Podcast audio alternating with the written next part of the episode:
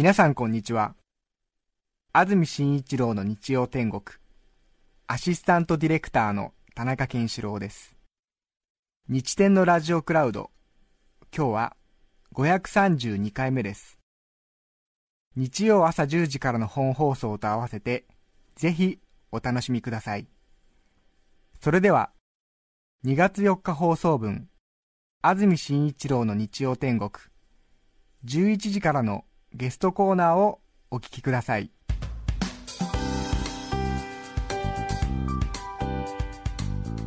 それでは今日のゲストです換気扇マニア村上純一さんですおはようございますおはようございます。ご無沙汰していますご無沙汰しております。しております。換気扇マニア村上さんは3回目の出演ということになります2015年2016年に続いて3回目そして一昨年11月には貴重な換気扇コレクションを赤坂でも展示していただきました。その説はお世話になりました。ありがとうございました。貴重な体験をさせていただきました。村上純一さんのプロフィールですが1985年昭和60年生まれ32歳。大阪府堺市のご出身です。2歳で換気扇に興味を持ち始め5歳から自分で換気扇を買い始めます本業は鍼灸師ですが日本で20人ほどしかいない換気扇マニアの中でも西の巨匠と呼ばれていらっしゃいます普段はお仕事はハリキューのはい。仕事で、はいあくまでも趣味で換気扇をやってらっしゃるってことですよねそうですね。うんもう本当に、実際に使うのはお灸の煙が出た時だけっていう。ええはい。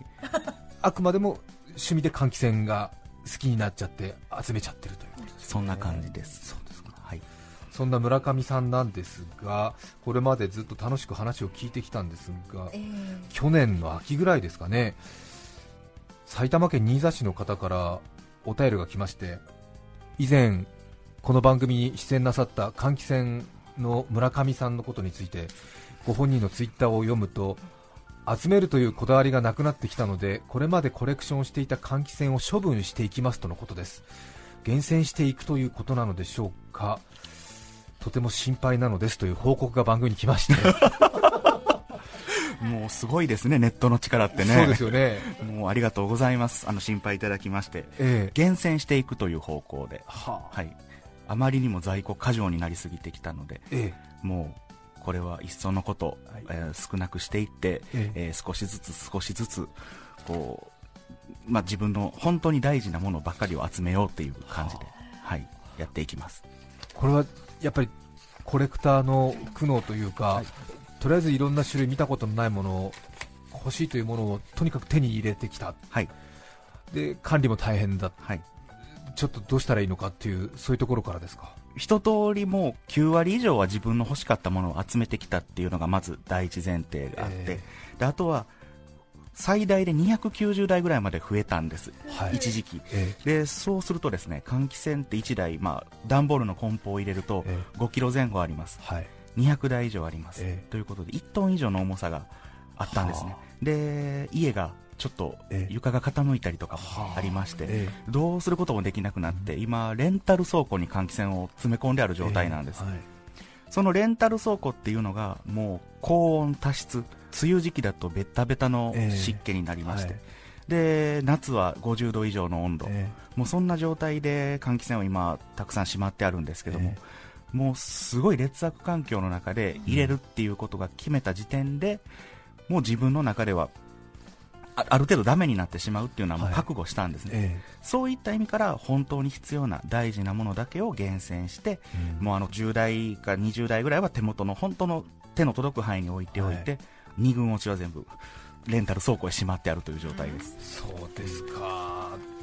確かに。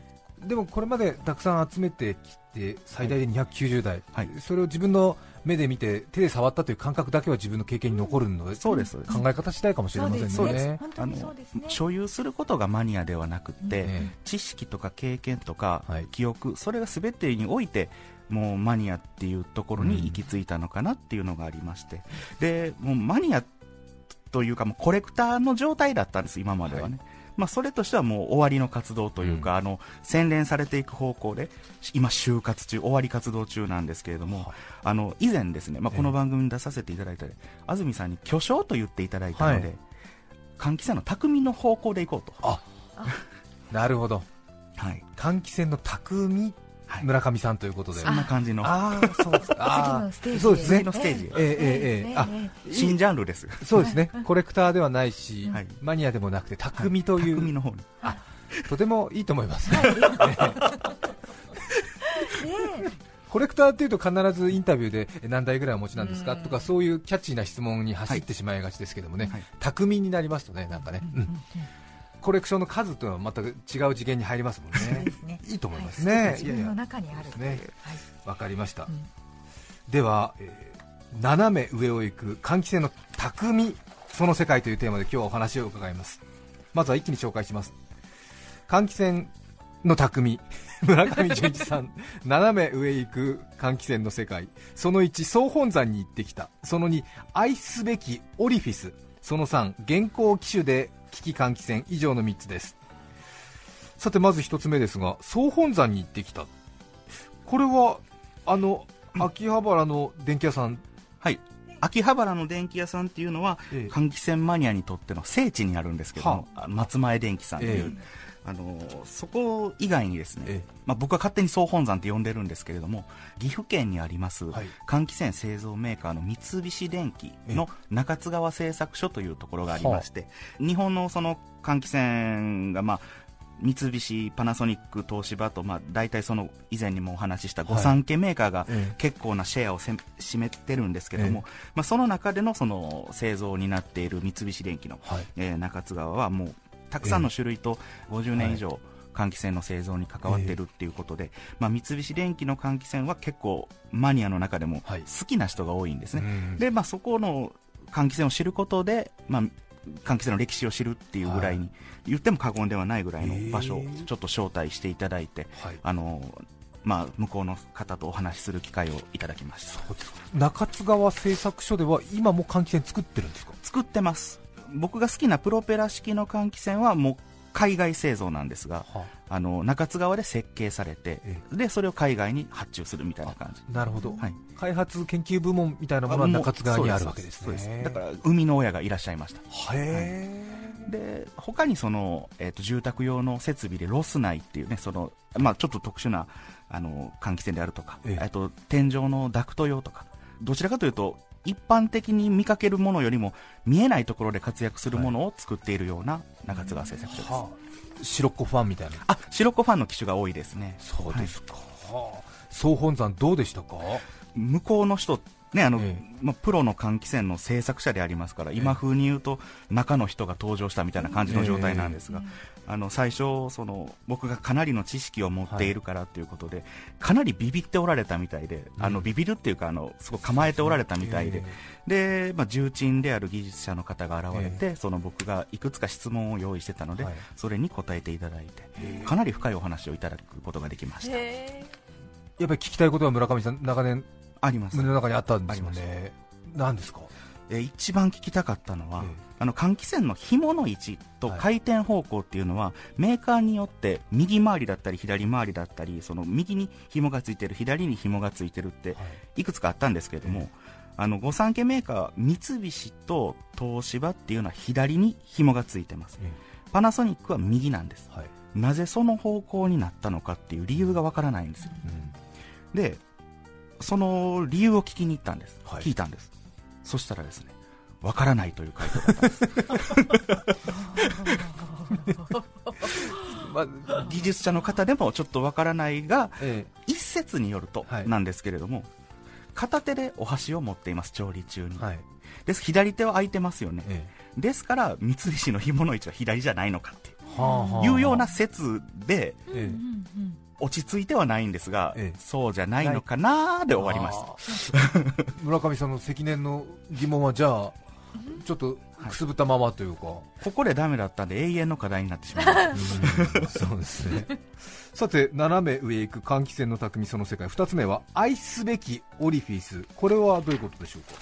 まずオリフィスっていうのがな、はい。何の話ってことなんですけれどもね。換気扇のプロペラの周りを覆っているプラスチック製の枠のことなんですけども あ。のパナソニックの名称ではオリフィスっていうんです。へえ。でよそのメーカーははい化粧枠とかい。化粧カバーって言って、本体部分換気扇の中の鉄板の部分を見えないようにさせるための、うん。まあ、覆っているカバーみたいなもんなんですけども、はい。どうしてもあのプロペラに換気扇は目が行きがちなんですがえ換気扇のもう2番目ぐらいに重要な部分でして こいつがないとですね換気扇の顔が決まらないんです村上さん換気扇ではい。2番目に大事なって大体換気扇でプロペラ型見ると大体羽と枠しかないですよね。プロペラモーターが第一で第一で。2番目にえオリフィスな そうですよね。そう。むしろ2番目以降が思いつかないですね。紐とあか紐か。紐シャッタシャッター。ー。そしてあの真ん中のネジのスピンナーです。そうです。失礼しました。本当すいません、スピンナーはあのないと飛び出しますんで、そうですよね。命綱ですあから。ごめんなさい。失礼しました本当それは一緒に考えてた。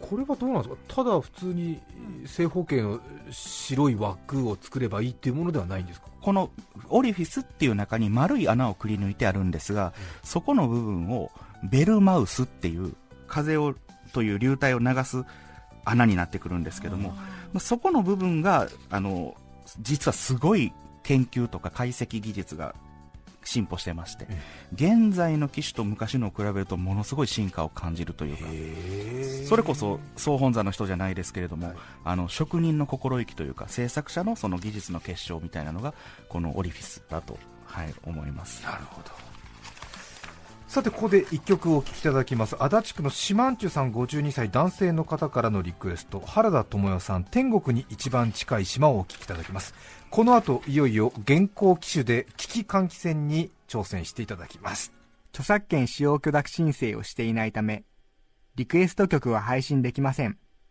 引き続き、ゲストコーナーをお聞きください。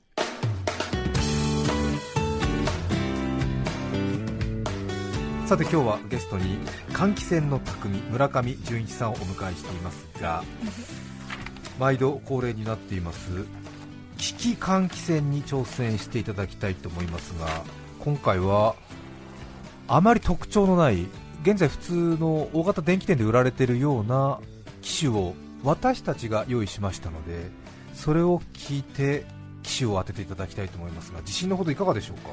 あんまりないんです。興味がない分野のえもんなんですよ、まあ、白物換気扇って僕言うんですけど白物、ええ。白物って言ってるんですが、はい。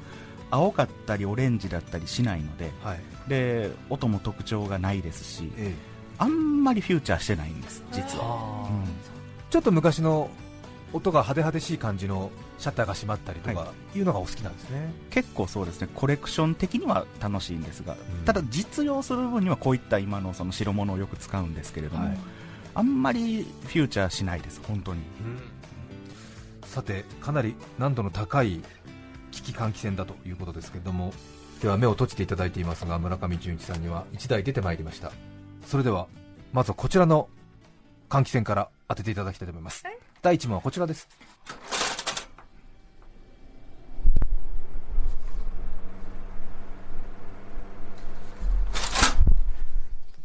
三菱電機の音がします。で風の感じを見ると20センチの風なのでえーっとフィルターってこれついてるんですかね？フィルター。フィルターついてます？ついてるんですか？はい。えーついてたら、えーえーっとね、あとね、本体の特徴として、えー真ん中にシール、三菱のロゴシールって貼ってますかね貼ってないですねあただはいはいはい。貼ってない。シール貼るようなくぼみだけありますが OK、わかりました。えー三菱 EX の 20LF6。大正解あ、はーい。すごい20センチの風って。何20センチの風って、なコバルトの風みたいな、なんか、え20センチの風わかるんですか？風量が小さいんで、あ、これ20センチだなっていうことと、あの三菱の音がしましたので、三菱っていう。フィルターっぽい音がしたんで、あれと思って、はい。はあ1メートルぐらい離れてらっしゃるとこで風を感じてそれ分かっちゃうんですね、えー、そういやちょっともう20センチの風ってのが表現がして指摘ですよね。本当かっこいい。かっこいい。南国の風とかね、はい、聞いたことありますけど20センチの風。では第2問。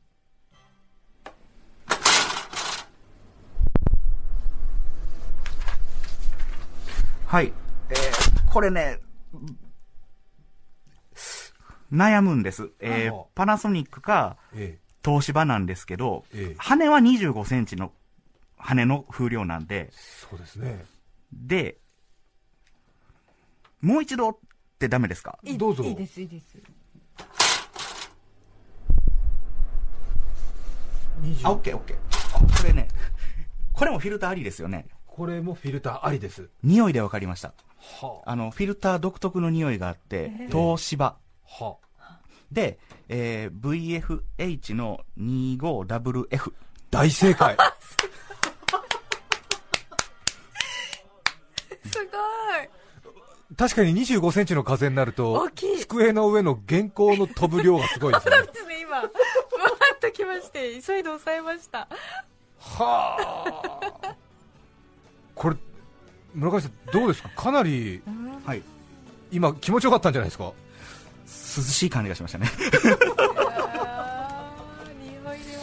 晴らしい、えー、匂いわかんない。えー、1問目の正解は三菱電機 EX20LF6 税込み6220円。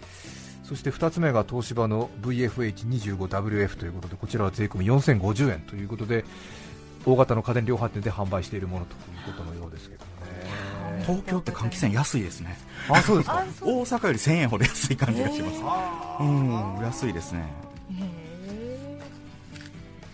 村上さんの最近の情報はインスタグラムの方によく上げていらっしゃるということで「ハッシュタグ換気扇マニア」と検索していただきたいということですお便りが来てますが和歌山県みなべ町の方パンダにりんごさんの方ですが倉庫の片付けをしたところ段ボールに入った換気扇が出てきました。封がされたままの新品のようですが相当古そうです。大工をしていたおじいさんが備品として購入していたものだと思います。WN253 というものと UL25RZ というものが数個あります。村上さんどうですか？これ日立製ですよね。あそうですか。製の。ええ。っ、と、差し支えなければ、あの、個人的に連絡先交換させてください。よかえよかった。よかったですね。ちょっとあれですね。備品用に取ってあって新品だっていうのがまたちょっとグッとこうくるはい。あの、またコレクションが増えるんですけどもね、これ。そうですよね。悩ましいです。ねいやそうですよね。コレクターはやっぱりあれですよね。ちょっとこうこれ以上増やしてもっていう気持ちになりますけどもやっぱり珍しい資料を見つけた時の心の興奮みたいのが。あります。目標は煩悩の数の108個で抑えたいんですけどあも、え108度やった時点で109個目が現れて、すぐに目標が崩れたことがありますので、多分無理だろうと思うんです。が。そうですね。換気扇の匠村上純一さんに今日はお話を伺いました。どうもありがとうございました。ありがとうあござりがとうごいました。ざいました。2月4日放送分安住紳一郎の日曜天国。ゲストコーナーをお聞きいただきましたそれでは今日はこの辺で失礼します。安住紳一郎の日曜天国。寒い日が続きます。コートマフラー北海道。妻は防寒夫は熱燗関取裸で風邪ひかん。じいちゃん寒さでこりゃいかん。お前鈍感先入観。今日の放送若干違和感不信感。お聞きの放送は TBS ラジオ FM905AM954